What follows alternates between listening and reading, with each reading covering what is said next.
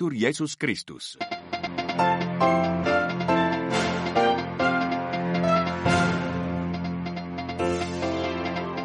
Ouverture ce jeudi de la campagne électorale en Iran à l'approche des législatives du 1er mars. Le régime des Mollahs qui devrait consolider son pouvoir. L'une des inconnues du scrutin reste le taux de participation les éclairages au début de ce journal.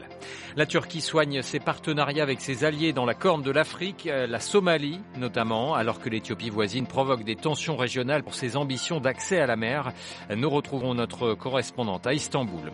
Dans ce journal également, le feu vert de l'Union européenne à des mesures limitant les importations agricoles ukrainiennes, un geste envers les agriculteurs polonais notamment qui dénoncent une concurrence déloyale. Et puis nous irons au Burundi aussi, le pays vient de signer un partenariat avec le programme des Nations Unies pour le développement, partenariat pour soutenir en particulier les femmes et les jeunes entrepreneurs du pays. Radio Vatican, le journal Olivier Bonnet. Bonjour, l'Iran est donc entré ce jeudi en campagne électorale pour les, prochaines élections législatives, une campagne express puisque c'est le 1er mars que les Iraniens devront élire en un tour les 290 membres de leur parlement, le Majlis, pour les quatre ans à venir. Tout le monde doit participer à ces élections, exhortait hier l'ayatollah Ramenei, le guide suprême iranien, alors que l'abstention pourrait être importante dans la République islamique. L'éclairage de Bernard Ourcade, il est directeur de recherche au CNRS, spécialiste de l'Iran. Les gens pensent que ça ne sert plus à rien, puisque l'accord sur le nucléaire qui a été fait par les réformateurs a été déchiré par Trump. Donc, à quoi ça sert de faire un accord international si même les grandes puissances ne respectent pas leurs accords? La République islamique et les gens en place aujourd'hui étaient contre cet accord. Autrement dit, quelle, quelle hypothèse? Qu'est-ce qu'on peut faire? La, révolte des jeunes femmes a abouti à rien sur le plan politique, même si le succès était incontestable sur le plan sociologique et culturel. Donc, euh, quoi faire? Les gens, la nouvelle classe moyenne iranienne d'origine modeste, qui est bonne musulmane, euh, n'est pas contre l'islam, mais dit il y en a assez d'un système qui n'offre plus rien et donc, il y a un désespoir, un découragement général qui peut se traduire par une abstention massive. Et à Téhéran, certains sondages annonçaient que 8% de participation seulement, on a un boycott massif. Et c'est un élément nouveau, parce qu'en général, les Iraniens allaient souvent voter. Les Iraniens sont des républicains, le régime n'est pas une démocratie, mais les Iraniens ont pris goût au vote, et donc les Iraniens vont voter.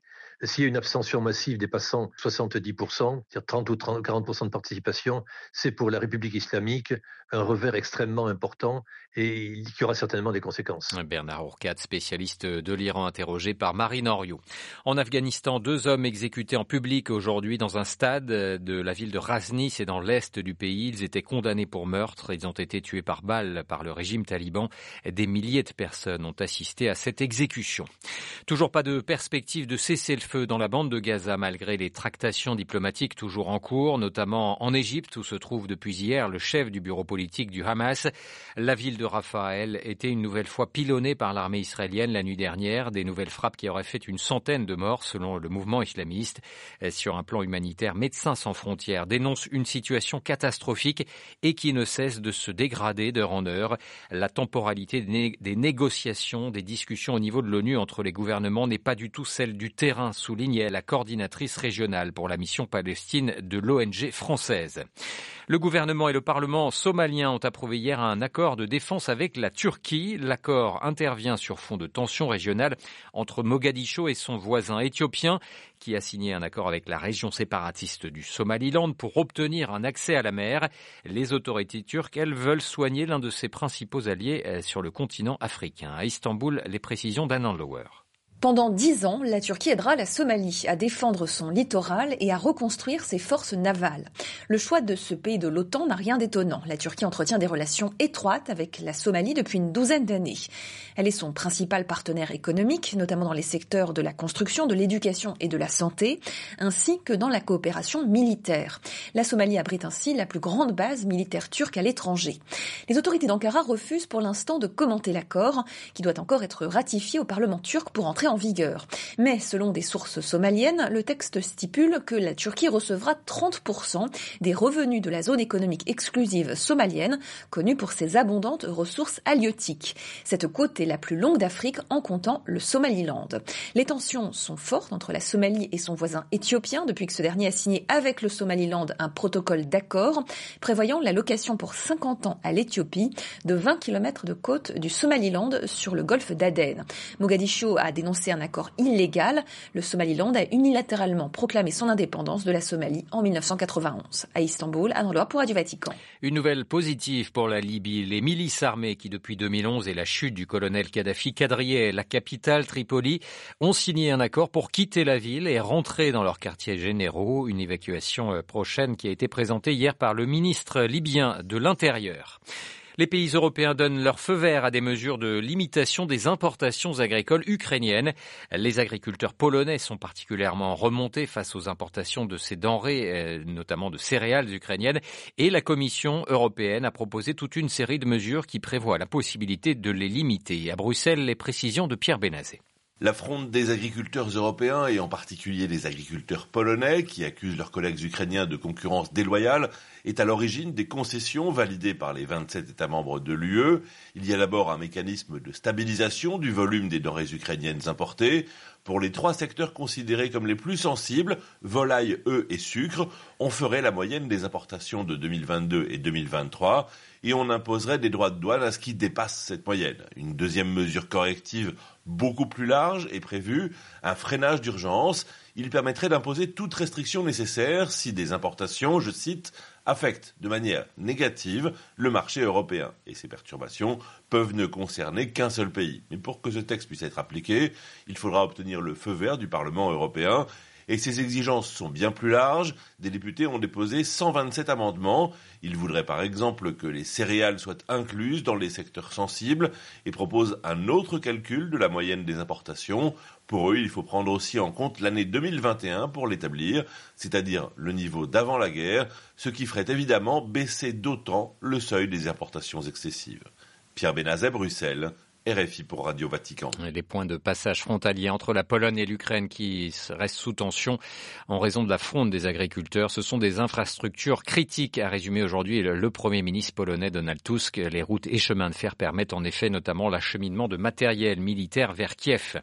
Après l'Allemagne, la France ou la Grande-Bretagne, c'est le Danemark qui signe un accord bilatéral de sécurité avec euh, l'Ukraine. Annonce faite il y a quelques minutes par Copenhague d'un montant de plus de 9 milliards d'euros. Et alors que le pays entrera samedi dans sa troisième année de guerre. Les Nations Unies dénoncent le coût humain terrifiant de la guerre menée par Moscou sur le sol ukrainien. Propos tenus ce matin par le haut commissaire aux droits de l'homme des Nations Unies. Direction le continent africain et le Burundi plus particulièrement. Le pays accueille depuis le début de la semaine la directrice adjointe du PNUD, le programme des Nations Unies pour le développement, l'occasion pour le pays des Grands Lacs et cette institution de renforcer leurs liens. Un mémorandum a été d'ailleurs signé mardi dernier avec Bujumbura pour soutenir en particulier les femmes et 40 000 jeunes entrepreneurs du pays. Les précisions de notre correspondant à Bujumbura, Léonce Bitario. Une bonne structure pour le développement, c'est une structure qui ne laisse personne derrière. Madame Aouna Eziakonoa, en visite au Burundi, pointe du doigt ici deux catégories démographiquement importantes, à savoir les jeunes et les femmes. Les premiers parce qu'ils sont plus productifs et doivent alors être plus compétents, aussi bien au pays qu'à l'étranger. Les femmes de leur côté restent parmi les catégories marginalisées dans la société, alors qu'elles sont le pilier du développement, et d'appeler les deux groupes à être plus sensibles pour ce programme de 4 ans 2024-2027. La ministre ayant en charge le commerce est Madame Chantal Nijimbere, qui a lancé officiellement le projet au nom du gouvernement, dit que cette initiative permettra d'atteindre non seulement 40 000 jeunes et femmes entrepreneurs, mais aussi de développer les chaînes de valeur, moteur de croissance économique, afin, dit-elle, de positionner le Burundi dans la zone de libre-échange continentale africaine. Cette initiative est l'une des activités connues par le portefeuille Appui à l'entrepreneuriat innovant pour l'autonomisation des jeunes et des femmes Burundi, poursuit la ministre Chantal Nijimbere. Bujumbura. Radio Vatican. Six dirigeants de milices armées qui opèrent dans l'Est de la République démocratique du Congo sanctionnés hier soir au Conseil de sécurité de l'ONU. Parmi eux figure un porte-parole du groupe armé M23, un groupe soutenu par le Rwanda et dont les exactions ont fait des centaines de morts et contraint également des dizaines de milliers de civils à fuir leurs habitations.